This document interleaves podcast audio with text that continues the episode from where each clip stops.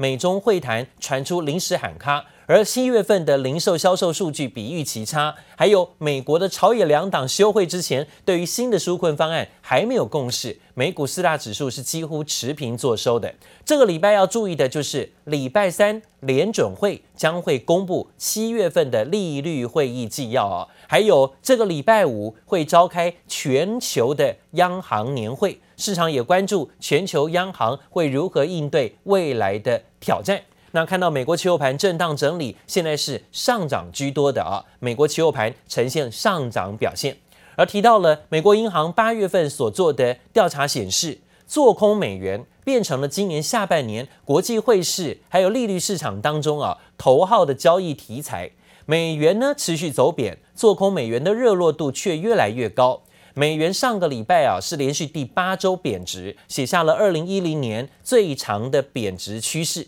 而美元喋喋不休，使得空头气势更强了。市场数据显示，美元的净空单呢还是持续在增加。在此同时，高盛跟法国农业信贷等银行业者也都看空美元的后市。那除了美元之外，美国股市呢，则从三月底的低点反弹。还呈现了冲高，而且创了历史新高，就是因为呢，市场资金啊没地方去，美元呢持续的狂印，资金就往股市移动。现在市场人士也开始示警，美股的表现跟现实的经济就是 GDP 了，严重的脱钩，很可能呢会面对拉回修正回档的整理。分析师认为，在美股本益比偏高，而且经济面临疫情复发之际。投资人呢是出脱持股，甚至改报现金，或者是调整投资组合。投资人可以先卖股套现，而你也能够把已经大涨的持股转换为表现比较落后的类股，像能源类股、金融类股、医疗照顾类股的部分，今天呢就被点名有机会啊呈现支撑反弹的机会。而讲到了最近美国股市高档剧烈，已经出现了震荡整理，没有再持续天天的飙高啊。现在反而看到有些大户的资金动作有些挪移，像国际金价，虽然最近呢剧烈的震荡，向来不热衷于黄金投资的股神巴菲特，却传出今年第二季首度的增加了金矿类股，总计呢买入了巴里克黄金公司两千万股。市值有五点六亿美元，而金价虽然在上礼拜啊终止了连续九周的疯狂涨势，但是瑞银的分析师认为，考量美中紧张、美元失宠等等因素，预估年底前金价有再次挑战两千美元的机会。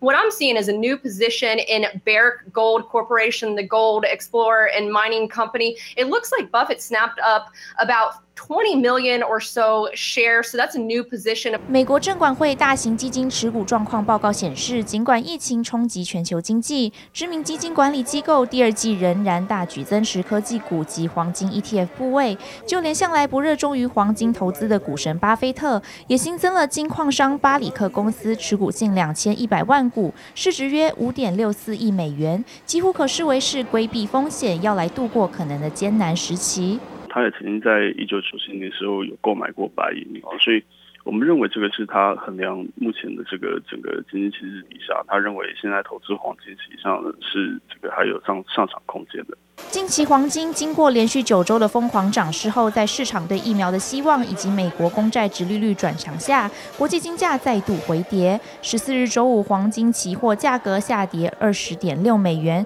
收在每盎司一千九百四十九点八美元。本周累计下跌近百分之三点九，也创十周以来首次单周收低，也引发市场恐慌，担心金价再次泡沫化。不过，考量到美中紧张局势、美国刺激措施僵局以及美元失宠等因素，市场看好黄金仍具有吸引力。往长期看的话，我们认为以现在这个货币利率还是偏向这个宽松的情况底下，那长期来讲，呃，实际利率跟这个美元指数还有在往下走的可能，那都会在促使黄金的价格在往上攀升。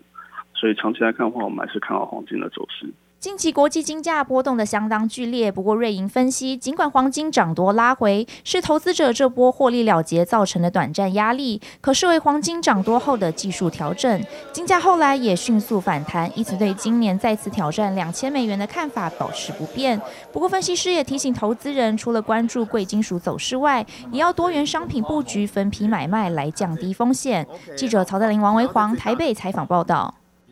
好，看到避险商品还是很热络啊？为什么？就是因为呢，疫情到现在没有人说得准，现在没有人说控制得了。白宫呢，在美国时间十五号晚上发表了一项声明，说，川普总统的弟弟罗伯·川普在纽约一家医院病逝，享受七十一岁。那讲到了，在罗伯的病逝，就在他过世的前一天，川普还拨空到医院探视。没想到呢，最后还是是死亡最后一面啊，是有见到，变成了最后一面。尽管推特上有谣传，川普弟弟罗伯特可能是因为感染新冠病毒过世的，不过白宫到现在还没有公布他的死因，也引起更多网友的揣测。美国的新冠肺炎疫情持续蔓延，引发了美国疾病防治中心主任在这里发出最新的警告，呼吁民众遵守防疫措施，否则可能会迎来美国史上最糟糕的秋冬。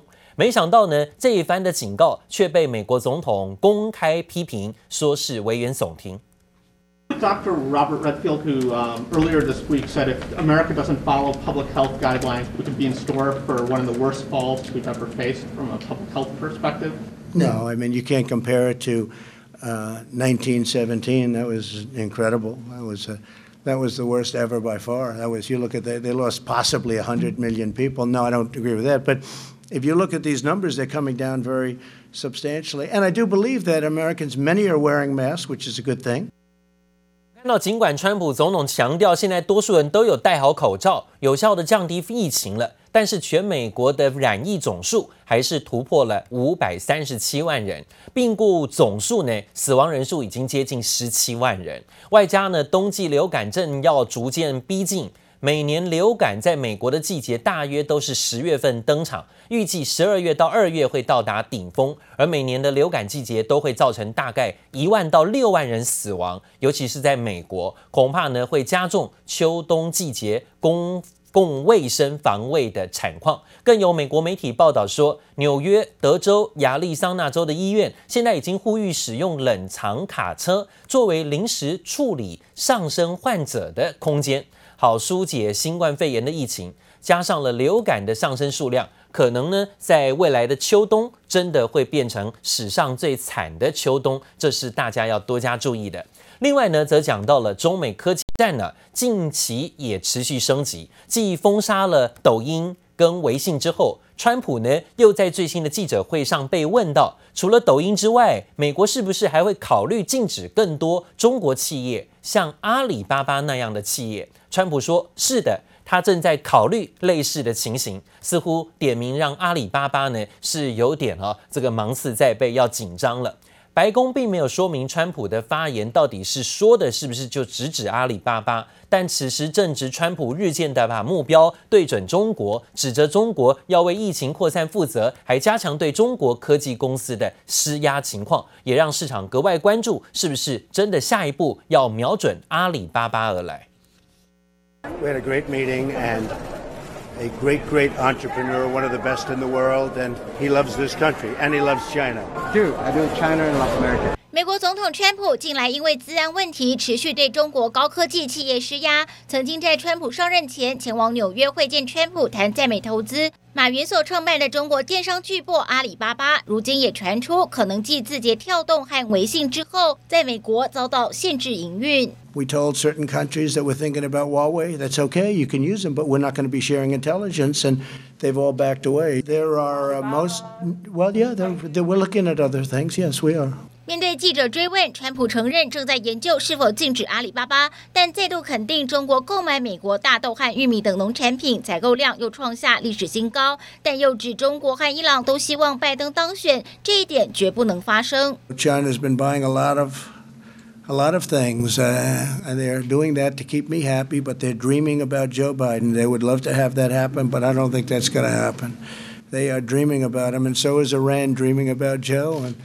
so are numerous other countries. They dream about it because if that happens, they'll own the United States. And China, I can tell you specifically, will own the United States. 川普才在周五签署行政命令，要求抖音母公司字节跳动九十天内出售或分拆 TikTok 在美业务，否则将会销毁所有美国用户数据。但是专家分析，微软收购成功的几率恐怕也只有两成左右，也让中国科技企业在美国的经营未来将面临更多变数。记者黄心如、陈一凡综合报道。中美科技战持续升温，但是在美国总统川普签署了微信的行政命令之后，有专家预料，苹果 iPhone 手机全年的出货量可能呢会因为川普要禁止微信，导致有很多的应用啊根本呢会受到很大的冲击。可能会让 iPhone 的手机大幅度的使用量下降百分之二十五，甚至到百分之三十。像迪士尼啊、福特汽车、高盛啊等十多家的美国知名跨国企业，也对微信的禁令可能引发的广泛冲击表达担忧。但是呢，就这样这样的说法跟警告，川普总统仍然无动于衷，只说呢无所谓啊。此外呢，在禁令签署之后一周之内，微信反而在美国的下载量比之前一周还大幅度增加了百分之四十一。Whether or not they would continue to use an iPhone in the absence of WeChat being available for it, 95% said they'd be done with Apple if they couldn't use WeChat on an iPhone. That's a tremendous consensus. Yeah. It's huge. 美国总统川普签署对中国大陆微信的行政命令后，社群平台微博为此进行调查。如果无法在 iPhone 上使用微信，受访的一百二十万用户中有百分之九十五用户将放弃 iPhone，选择微信。显见禁令一旦生效，可能促使苹果用户转向其他手机品牌。由于中国市场约占 iPhone 全球销量的百分之二十，包括分析师郭明奇等专家预料，苹果 iPhone 销量将大受影响。恐怕导致全年出货量骤降多达百分之二十五至百分之三十，其他包括 AirPods、iPad 和 Mac 电脑在内的产品也可能下降百分之十五至百分之二十五。不过，面对这层顾虑，川普却以无所谓来回应。